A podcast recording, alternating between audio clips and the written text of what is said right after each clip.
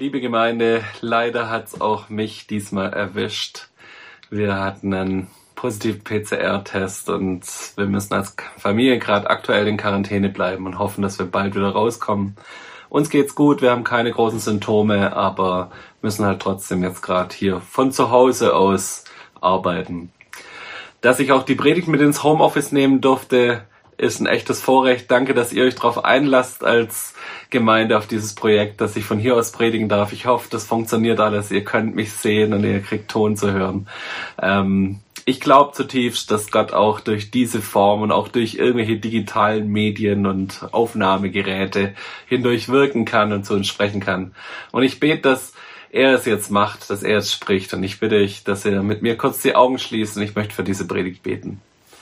Herr Jesus, ich danke dir dafür, dass du es bist, der durch diese Medien reden kann, der uns Worte, die in unsere Herzen fallen, umsetzen kann und übersetzen kann, so dass sie uns berühren, dass sie in unsere, in unser Herz reinfallen, dass sie in uns Frucht bringen. Ich bete, dass du es jetzt bist, der durch seinen Heiligen Geist uns Dinge übersetzt, dass sie in unser Herz fallen dürfen und dort Frucht bringen können. In deinem Namen. Amen. Wir sind mitten in unserer Predigtserie der Jesus-Lebensstil, warum Hektik unser größter Feind ist. Und wir werden heute uns wieder auf den Weg machen anhand von diesem Buch von John Mark Comer, The Ruthless Elimination of Hurry, wo wir miteinander unterwegs sind und schauen, wie können wir Hektik und Eile aus unserem Leben eliminieren? Wie kriegen wir sie raus? Weil das wirklich der größte Feind ist für unser geistliches Leben. Dieser Mark Comer, der Pastor ist in den USA, hat seinen Mentor John Ortberg gefragt, was er für die größte Gefahr für seinen geistlichen, für sein geistiges Leben hält. Und John Ortberg, dieses Zitat kennt ihr schon, hat äh, damals gesagt, die größte Gefahr für unseren Glauben heutzutage ist nicht, dass wir ihn verlieren, sondern dass wir so beschäftigt, abgelenkt und getrieben sind, dass wir uns mit einer mittelmäßigen Version davon zufrieden geben können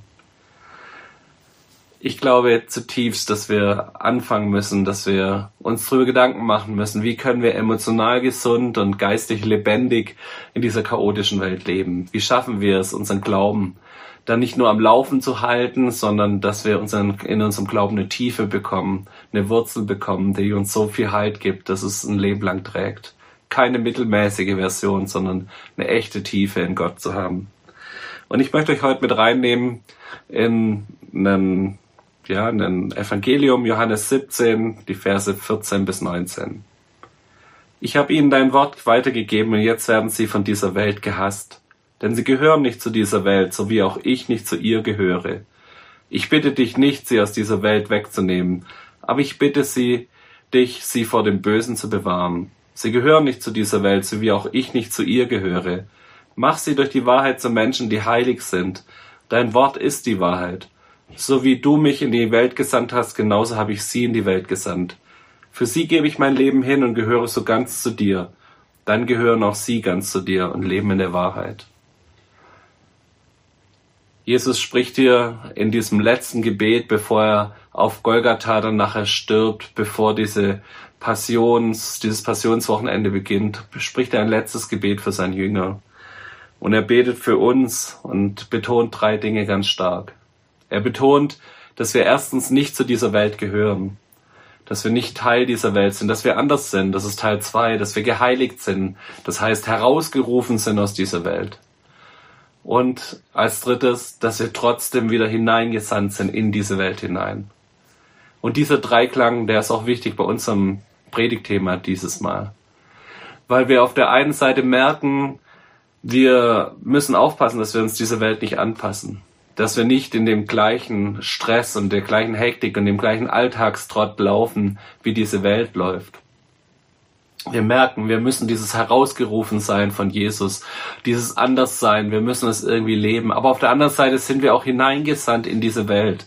Wir sind nicht abgesondert, wir können nicht Bettelmönche werden oder in irgendein Eremitenkloster ziehen, sondern wir sind mitten hineingesandt in diese Welt hinein und wir müssen eine Strategie finden, wie wir gesund in dieser Welt leben können, wie wir gesund und in dem Jesus-Stil in dieser Welt leben können, aber trotzdem auch diesen Hektik und dieser Stress, diesen, dieser Gier, all das, was diese Welt auch ausmacht, entgegentreten können mit einem anderen Lebensstil, weil wir anders sind, weil wir geheiligt sind, weil wir von Gott herausgerufen sind.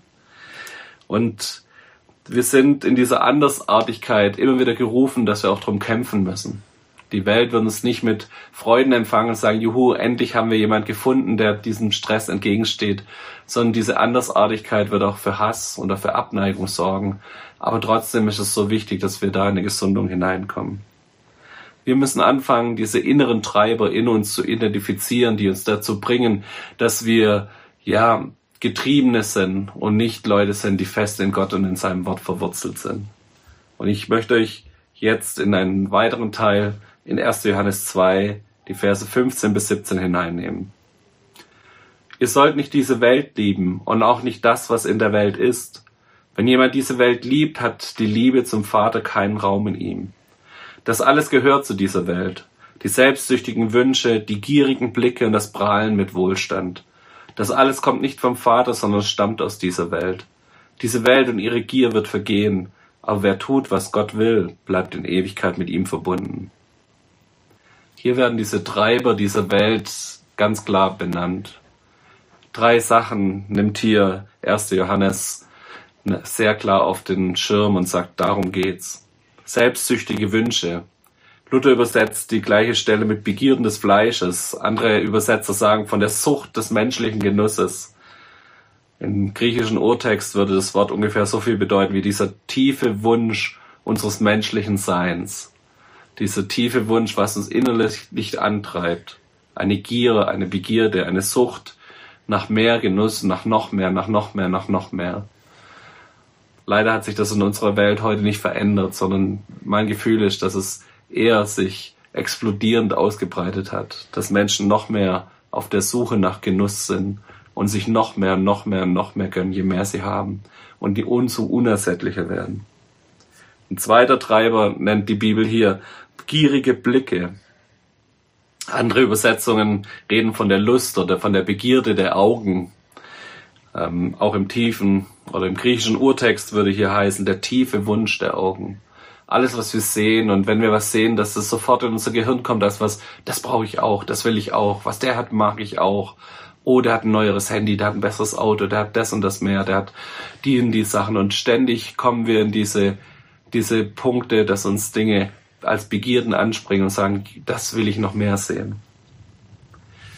Spannend, dass dieser Text heute noch so viel aktueller ist und 2000 Jahre vor dem Thema der Internetpornografie kommt hier schon die Bibel um die Ecke und sagt, hey, passt auf, was euer Auge begiert. Passt auf, was ihr euch anschaut, was ihr euch reinzieht, was ihr euch als, ja, als Menschen immer wieder vor Augen führt. Schaut drauf, dass eure Augen immer auch mal weggucken und nicht gierig auf die anderen Sachen gucken, was andere Menschen um euch rum haben. Und der dritte Treiber, den hier die Bibelstelle anspricht, ist das Prahlen mit Wohlstand. Prahlen mit Wohlstand oder vom Griechischen her gesehen ein falscher Stolz auf das eigene Tun ein falscher Stolz auf das, was ich geleistet habe, was ich tue, was ich mache. Ich gebe damit an und ich muss das rum erzählen, was ich mir verdient habe, was ich getan habe. Und das kann Wohlstand sein, das kann Finanzen sein, das könnte deine Familie sein, auf die du einen falschen Stolz hast. Es kann deine Karriere sein, es kann sogar dein Dienst in der Gemeinde sein, auf die du einen falschen Stolz in deiner Gegend rumtreibst. Und all das sind Treiber, die uns dazu bringen, immer schneller mehr, immer mehr zu wollen, immer hektiker zu werden und immer mehr in meinem Leben zu brauchen. Wir schauen uns zusammen diese Treiber an und schauen jetzt drauf, was hat denn Jesus dazu gesagt? Wie war der Jesus-Lebensstil im Gegensatz zu dem, was uns die Welt so vorführt und wo wir die Welt meinen, wir sollten hingehen? Wir haben uns bisher drei oder zwei Disziplinen schon angeguckt und werden jetzt zusammen die dritte Disziplin aus dem Leben Jesu anschauen. Die erste, über die Matthias gepredigt hat, war die Einsamkeit und der einsame Ort der Eremos, wo Jesus sich immer wieder zurückgezogen hat auf den Berg zum Beten und mit Jesus und Gott zusammen im Gespräch miteinander waren. Diese Einsamkeit zu suchen und immer wieder die Stille zu suchen, sein Handy auszuschalten, um sich zurückzuziehen, ich glaube, das ist ein echter Schlüssel. Letzte Woche hatten wir es über den Sabbat, den siebten Tag der Woche zu heiligen und für Gott zu weihen, herauszusondern, zu sagen, dieser Tag ist wirklich dafür gedacht, dass ich mir keine Sorgen um meinen Alltag mache, keine Sorgen um Versorgung mache, sondern ihn wirklich Gott zu weihen. Dieser Tag soll was Besonderes sein und da will ich zur Ruhe kommen. Und wir haben darüber geredet, was gibt's denn für ganz praktische Tipps, wie du diesen Sabbat genießen kannst und auch umgehen kannst damit. Heute möchte ich euch eine weitere Bibelstelle wie Jesus seine Jünger ausgesendet hat auf einen Art kleinen Missions, ähm, Missionstrip. Und was er ihnen mitgegeben hat und ihnen gesagt hat, nehmt das mit und das verbiete ich euch, dass es mitnehmt. Und da können wir vielleicht auch ein bisschen was lernen darüber, wie Jesus sagt, dass ein Dienen mit ihm zusammen, ein Leben mit ihm zusammen gelingen kann. Ich lese euch mal aus Matthäus 10, die Verse 7 bis 14. Geht zu ihnen und verkündet ihnen, das Himmelreich kommt jetzt den Menschen nahe macht Kranke gesund, weckt Tode auf, befreit Menschen von Aussatz, treibt Dämonen aus und als Geschenk habt ihr alles bekommen, als Geschenk sollt ihr es weitergeben. Steckt euch kein Geld in eure Gürtel, weder Gold noch Silber noch Kupfermünzen. Nehmt keine Vorratstasche für unterwegs mit, kein zusätzliches Hemd, keine Sandalen und auch kein Wanderstock. Denn wer arbeitet, hat ein Anrecht darauf, versorgt zu werden. Wenn ihr in eine Stadt oder ein Dorf kommt, Sucht jemand, der es wert ist, euch aufzunehmen, bei dem bleibt, bis ihr weiterzieht. Wenn ihr sein Haus betretet, wünscht es seinen Bewohnern Frieden. Wenn sie es wert sind, wird dieser Frieden in dem Haus einkehren. Wenn sie es aber nicht wert sind, wird euer Gruß ohne Wirkung bleiben. Wenn jemand euch nicht aufnehmen, eure Botschaft nicht anhören will, verlasst das Haus oder die Stadt und schüttelt den Staub von euren Füßen. Jesus spricht geradezu Verbote aus. Dinge, die man nicht mitnehmen darf. Er sagt kein Geld, kein Essen, kein Vorratssack, keine zusätzliche Kleidung, keine Sandalen, kein Wanderstock. Auf der anderen Seite sagt er, ich gebe euch etwas mit. Ich rüste euch aus, dass mit meinem Frieden, dass ihr Frieden aussprechen dürft und die, der Frieden wird wirklich in das Haus von den Leuten, die es annehmen, einziehen. Er rüstet sie aus mit seiner Lehre vom Reich Gottes und sagt, das ist wichtig, dass du das dabei hast. Er gibt ihnen Wunderheilung mit auf den Weg. Krankenheilung, Dämonen auszutreiben, Aussatz zu heilen, Tote aufzuerwecken sogar. All das gibt Jesus ihnen mit, als das sind die Sachen, das sind diese Geschenke, die sie mit auf die Erde mitbringen sollen als Jünger. Jesus wollte hier nicht nur seine Jünger herausfordern, sondern er wollte etwas klarstellen. Er wollte klarstellen, um was es ihm wirklich geht. Jünger, die für ihn unterwegs sind, müssen aufs Wasser gehen müssen ohne Sicherheitsnetz unterwegs sein, müssen ohne zu wissen, wie sie die nächsten Tage versorgt werden, unterwegs sein. Und er hat klar, ganz klar den Schwerpunkt auf was anderem gesetzt, als wir es vielleicht setzen würden. Da, wo unser menschliches Sein sich oft darum um Versorgung dreht, um noch ein weiteres Paar Schuhe zu haben, noch mehr Geld zu haben, noch mehr Vorrat zu haben, noch mehr gesichert zu sein für Dinge, die so auf uns zukommen, da sagt Jesus, nee, bei mir läuft es komplett anders. Ich gebe euch andere Dinge mit. Andere Dinge sind es, um die es sich dreht, wenn ihr Jünger von mir seid. Ich habe auch mal versucht, mich an einem einfacheren Leben zu, ja, zu probieren. Ich weiß nicht, wer von euch alles das Buch von Tiki Küstenmacher kennt, Simplify Your Life. Wir hatten mal so eine ganze Welle bei uns, das war so rund um die 2000er, wo fast jeder in meinem Freundeskreis dieses Buch gelesen hat, jeder sich informiert hat und wie man diese Dinge leben kann. Und ich erinnere mich noch zu gut an einen guten Freund von mir, der beschlossen hat, er hält sich jetzt an den Ratschlag, ein Mensch braucht nicht mehr als sechs Paar Socken. Er hat angefangen, seine Socken durchzusortieren, hat beschlossen, okay, ein paar Wandersocken braucht er noch, ein paar zum Kicken, und dann vielleicht noch fünf Socken, die man so im Alltag tragen kann. Zwei warme, drei eher welche, die zum Anzug passen. Und so hat er sich dann alle anderen Socken hat er sauber entsorgt, um sein Leben einfacher zu gestalten. Was dann passiert ist, könnt ihr euch denken, die nächste Ranger-Aktion kam. Wir waren zwei Wochen als Ranger unterwegs. Er hatte zwei Paar Wandersocken, nämlich die, die er zum Kicken eigentlich benutzt hat und die, die er zum Wandern mitgenommen hat. Und jeden Tag hat er eigentlich seine Socken waschen müssen. So kann Simplify Your Life manchmal auch etwas nach hinten losgehen. Aber was will uns Jesus denn wirklich sagen mit diesem Tipp? Hey, du brauchst keine Sandalen, du brauchst keinen Wanderstock, du brauchst keine zusätzlichen Kleider. Ich glaube, es geht ihm nicht darum, dass wir alles verschenken und vereinfachen, Aber es geht ihm darum, dass wir unser Herz prüfen, wenn wir mit ihm unterwegs sind, zu sagen, worauf setzen wir unseren Wert, worauf setzen wir unsere Sicherheit? Ist es, sind es die zusätzlichen Kleider, die wir mit uns rumtragen, die uns Sicherheit geben? Oder ist es nicht viel mehr dieser Auftrag von Jesus, wo er sagt, ich bin bei euch alle Tage? Wenn ich in diese Welt hineinschaue, dann merke ich, dass wir eine Welt haben, die voll vom Materialismus ist, wo Selbstsucht sogar als etwas Positives wahrgenommen wird. Und dass wenn ich in diese Welt hineinkomme als ein Jünger Jesus, der das ernst nimmt, dass es dann zu einem Konflikt kommen muss. Ich möchte euch am Ende aus dem Johannesevangelium nochmal Johannes 15 vorlesen, der diesen Konflikt auf den Punkt bringt. Wenn diese Welt euch hasst, dann denkt daran, mich hat sie schon vor euch gehasst. Wenn ihr zu dieser Welt gehören würdet, würde diese Welt euch als ihr Eigentum lieben. Ihr gehört aber nicht zu dieser Welt, sondern ich habe euch aus dieser Welt heraus erwählt. Deshalb hasst euch diese Welt. Du wurdest von Gott erwählt, und diese Erwählung macht dich zum Eigentum Gottes. Du bist nicht mehr deinen Begierden, deine Lust oder dem Materialismus oder der Selbstsucht einfach nur so ausgeliefert. Was können wir tun, um unsere Seele zu schützen? Ich glaube, es liegt alles in dieser Erwählung. Dass wir anfangen, wirklich darin stark zu werden, zu wissen, ich bin Eigentum Gottes. Ich gehöre Gott und er gibt mir diese Kraft, auch anders zu leben, als die Welt es mir vorlebt anders zu leben, als es mir in den Medien klar gemacht wird oder anders zu leben, als es vielleicht meine nicht-christlichen Nachbarn tun. Was können wir tun, um unsere Seele zu schützen, dass wir zwar in diese Welt gesandt sind, aber nicht Teil dieser Welt sind? Dass wir zwar hier leben können und hier gut leben können, emotional gesund leben können, aber dass wir trotzdem nicht Teil der Hektik und des Stresses sein müssen und des Materialismus sein müssen. Ich möchte am Ende ein paar Tipps geben, wie unser Leben vielleicht etwas einfacher werden kann, langsamer werden kann, wie wir unsere Seele sich immer wieder von dieser Sucht verhalten, das mehr und mehr und mehr und immer mehr einfach entfernen kann. Ich habe es mal genannt, Tipps für Seelenhygiene. Mein erster Tipp ist, fang doch mal an zu fasten. Wir sind gerade in der Fastenzeit zwischen bis zu Ostern hin zieht sich diese sieben Wochen ohne, die die evangelische Kirche macht.